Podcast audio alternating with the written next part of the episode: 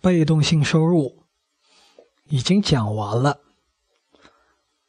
被动性收入的理论已经完结了啊！但是人还活着，活着就得怎么说来着？改变社会呀！啊，其实不一定要改变社会，也不一定要推动社会进步。推动社会进步，加速社会进步，你知道那终点是啥吗？所以，轻易不要推动和加速。但最近跟很多朋友有了交流啊，我发现听我节目的朋友啊，最终结果呢，大概分这么几类。第一类呢，觉得不错，有些地方让他觉得很有正能量，听完很舒服，但是没听懂。啊，有一类听懂了，这一类有可能是做金融的，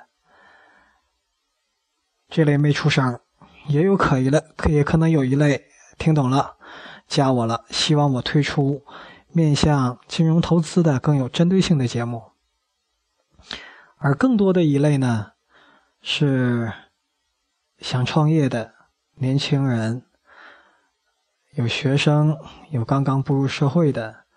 有刚刚启动自己的事业的，那这些人往往要问一些创业方面的问题。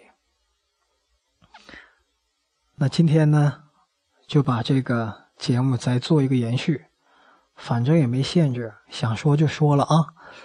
今天想跟大家分享的是我对钱的一个看法。钱这个东西呢，陈志武已经讲了。我在节目里也讲了，它是跨时空的资源调用嘛。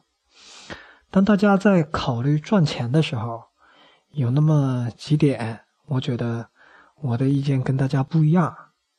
第一呢，钱不能当目标，你得把钱当手段，当能力。钱是在你追求卓越的时候，它的一个副产品。我后面再讲为什么这样是有道理的啊，这是第一个。第二个呢，赚钱这个东西，如果你就想着赚了钱给自己升级房子、升级车子，赚了钱给自己爹妈怎么怎么样，如果你想着这个，你就很难赚到钱。为什么呢？我分开给你说。第一个，为啥钱不能当目标？各位，绝大多数人拿钱当目标，这就是你不能拿钱当目标的理由之一。为什么呢？就像股票，大家都在买的时候，都在抢的时候，你再去买，你就买不着低价的。所以大家都在抢的某一种资源，它的成本一定高，而大家不愿意捡那些东西。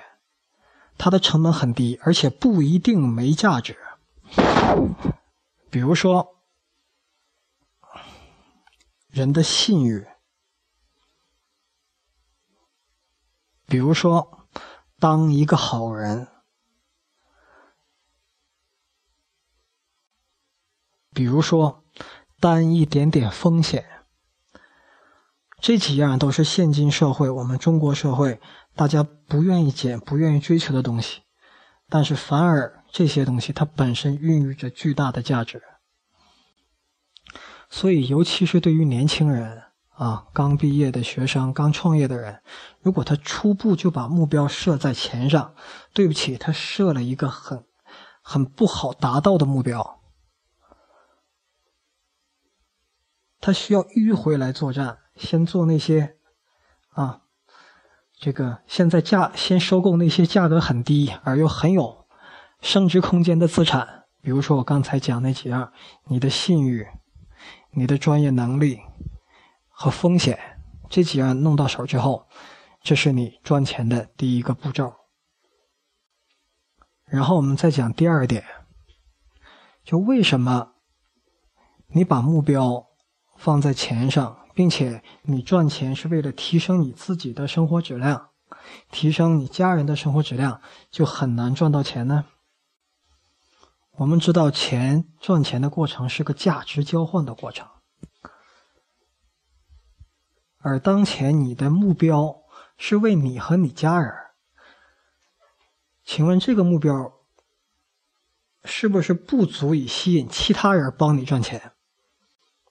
那如果是这样的话，那这个目标第一有点小，第二你会很孤立无援。但如果我们想想那些做大事人的思做大事的人的思路啊，比如说今天早上我看到佩奇的演讲，佩奇就是拉里·佩奇呀，谷歌的创始人呢。他想的是什么？首先，他想的不是赚钱，然后他想的是什么呢？他那个梦想是，如果我能下载整个互联网就好了。啊，下载整个互联网是所有人的梦想。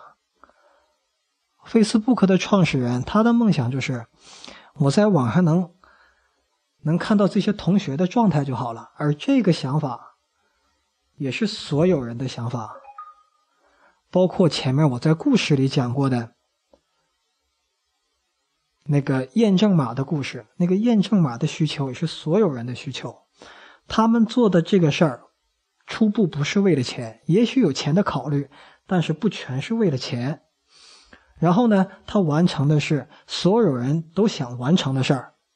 那在做这个事儿的过程中，第一做的事儿它的价值巨大，它可以造福更多的人。一旦做成，你财务方面肯定是自由的。另一个事儿，更关键的事儿，你在做这个事儿的过程中，因为你是为全人类服务，因为你是在为更多人创造价值，而不是你自己和你的家人。那么你就容易吸引到更多的资源来帮你达成这个目标，因为这个目标会是很多人共同的目标，又因为它是很多人共同的目标，它会吸引很多人去完成这个目标。那现在回过来，我们再回顾回回头看上市的进程，上市公司的打造。不就是符合这样的原理吗？第一，你要做这个事儿是一个大事儿。这个事儿因为满足会持续的满足大量人的需求，所以它的未来的收益空间很大。因为它现在又逐步的证实了它能够满足这种需求的阶段性的能力，所以我们认为它未来可能会做成这件事情。当达成这几步的时候，就有相当多的资源来帮他上市，有有天使投资，有有 PE，有 VC，然后有人来帮他帮他上市。上市之后，这个事儿就可以成了。OK，今天就分析到这里。